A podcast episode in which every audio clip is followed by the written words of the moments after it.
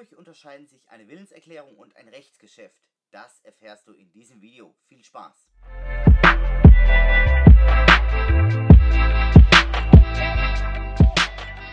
Hallo und herzlich willkommen zu diesem Video. Ich bin Markus von Rechtssalat und wenn du künftig keine Videos mehr verpassen möchtest, dann abonniere doch genau jetzt in diesem Moment den Kanal und aktiviere die Glocke, so bekommst du jede Woche einen wichtigen Rechtsbegriff erklärt. Ja, heute soll es um den Unterschied zwischen einer Willenserklärung und dem Rechtsgeschäft gehen. Wenn du mehr zum Thema Willenserklärung erfahren möchtest, dann schau dir doch das Video an, was ich dir hier oben oder unten in der Infobox verlinkt habe. Nun, bevor wir uns aber mit dem Unterschied beschäftigen, möchte ich die Willenserklärung noch einmal definieren. Eine Willenserklärung ist ein Tatbestand, der auf das Setzen einer gewollten Rechtsfolge gerichtet ist. Ein Rechtsgeschäft ist ein Tatbestand, der aus mindestens einer Willenserklärung und eventuellen weiteren Tatbestandsmerkmalen besteht, an den die Rechtsordnung den Eintritt einer gewollten Rechtsfolge knüpft. Nun, nachdem wir die Willenserklärung und das Rechtsgeschäft definiert haben, fragen wir uns, wo liegen die Unterschiede? Zunächst mal können wir festhalten, wir haben hier zwei unterschiedliche Begriffe, einmal die Willenserklärung und einmal das Rechtsgeschäft. So können wir schon mal festhalten, es besteht schon mal ein formaler Unterschied zwischen einer Willenserklärung und einem Rechtsgeschäft. Ein weiterer Unterschied besteht darin, dass zu einer Willenserklärung weitere Tatbestandsvoraussetzungen hinzutreten müssen, damit diese Willenserklärung zum Rechtsgeschäft wird. Denn die Willenserklärung ist gerade Tatbestandsvoraussetzung des Rechtsgeschäfts. Stellen wir uns einmal vor, sitzt in deinem Wohnzimmer und sagst, ich möchte gerne ein Brötchen kaufen. Dann erklärst du die Absicht, dem Bäcker ein Angebot machen zu wollen zum Abschluss eines Kaufvertrages über ein Brötchen. Sagst du das in deinem Wohnzimmer vor dich hin, wird natürlich niemand etwas von deiner Absichtserklärung mitbekommen. Damit nun diese Willenserklärung zu einem Rechtsgeschäft wird, musst du diese Willenserklärung gegenüber dem Bäcker abgeben und diese muss diesem auch zugehen. Das heißt, du musst zu dem Bäcker sagen, ich möchte gerne ein Brötchen kaufen und der Bäcker muss dies auch so verstehen, beziehungsweise du musst davon ausgehen, dass der Bäcker verstanden hat, dass du ihm ein Angebot zum Abschluss eines Kaufvertrages über ein Brötchen machen möchtest. Nur so kann die gewollte Rechtsfolge Bestand deines Angebots im Rechtsverkehr eintreten. Nun habe ich noch eine Frage an euch. Wünscht ihr euch ein Video zur Abgrenzung von Rechtsgeschäft und Vertrag? Dann schreibt mir doch das unten mit dem Hashtag FragRechtssalat unten in die Kommentare. Das soll es für heute gewesen sein. Ich bedanke mich fürs Zuschauen und sage Tschüss, bis zum nächsten Mal.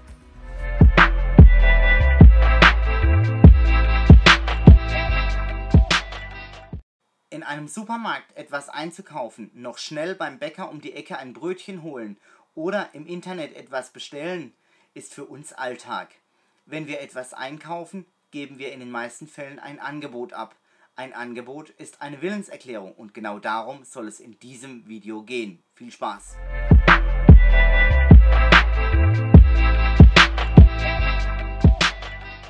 Hallo und herzlich willkommen zu diesem Video. Ich bin Markus von Rechtssalat und wenn du künftig kein Video mehr verpassen möchtest, dann abonniere doch jetzt diesen Kanal und aktiviere die Glocke, so bekommst du jede Woche einen wichtigen Rechtsbegriff erklärt. Heute soll es um die Willenserklärung gehen. Darum fragen wir uns erst einmal, was ist denn überhaupt eine Willenserklärung? Eine Willenserklärung ist ein Tatbestand, der auf das Setzen einer gewollten Rechtsfolge gerichtet ist. Wenn du also zum Bäcker um die Ecke gehst und zur Verkäuferin sagst, ich hätte gerne ein Brötchen, ist das ein Angebot, also eine Willenserklärung.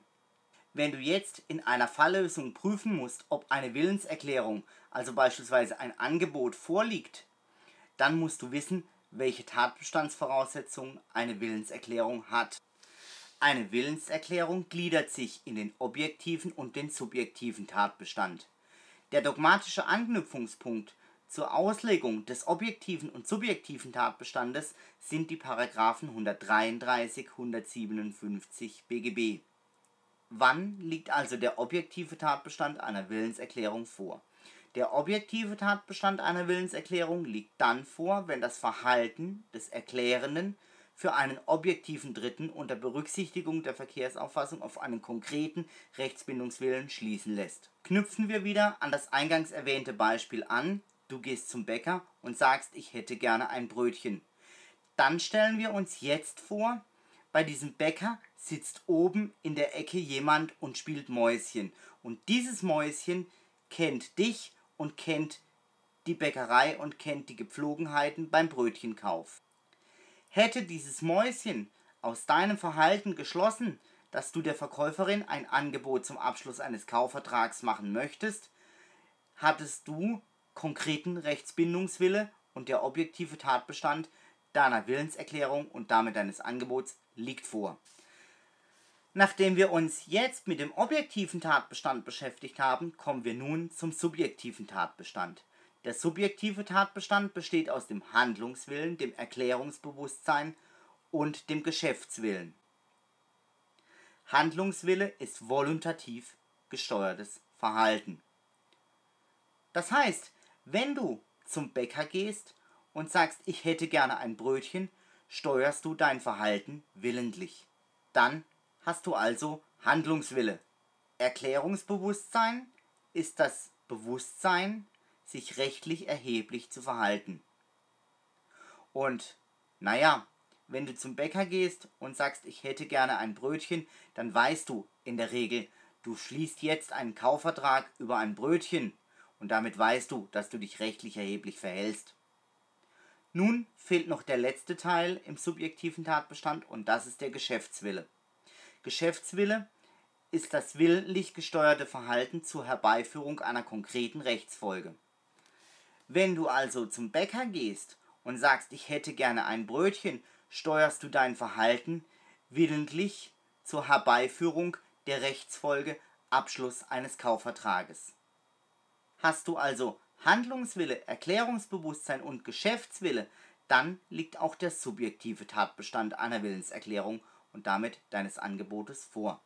Nun, wenn objektiver und subjektiver Tatbestand vorliegen, dann liegt eine Willenserklärung, also beispielsweise ein Angebot vor. Damit diese Willenserklärung und in unserem Fall hier dieses Angebot auch wirksam ist, muss dieses natürlich abgegeben werden und zugehen. Das heißt, du musst also zur Verkäuferin sagen, ich hätte gerne ein Brötchen und die Verkäuferin muss das auch verstehen, beziehungsweise du musst davon ausgehen dürfen, dass sie verstanden hat, dass du gerne ein Brötchen hättest. Dann ist dein Angebot auch wirksam. Das soll es für heute mal gewesen sein. Ich sage Tschüss, bis zum nächsten Mal.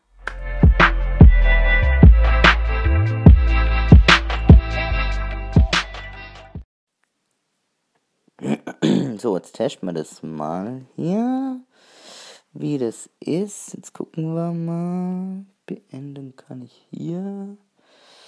Kann ich jetzt noch jemand hin? Kann ich jetzt noch jemand hinzufügen oder sowas machen? Hm.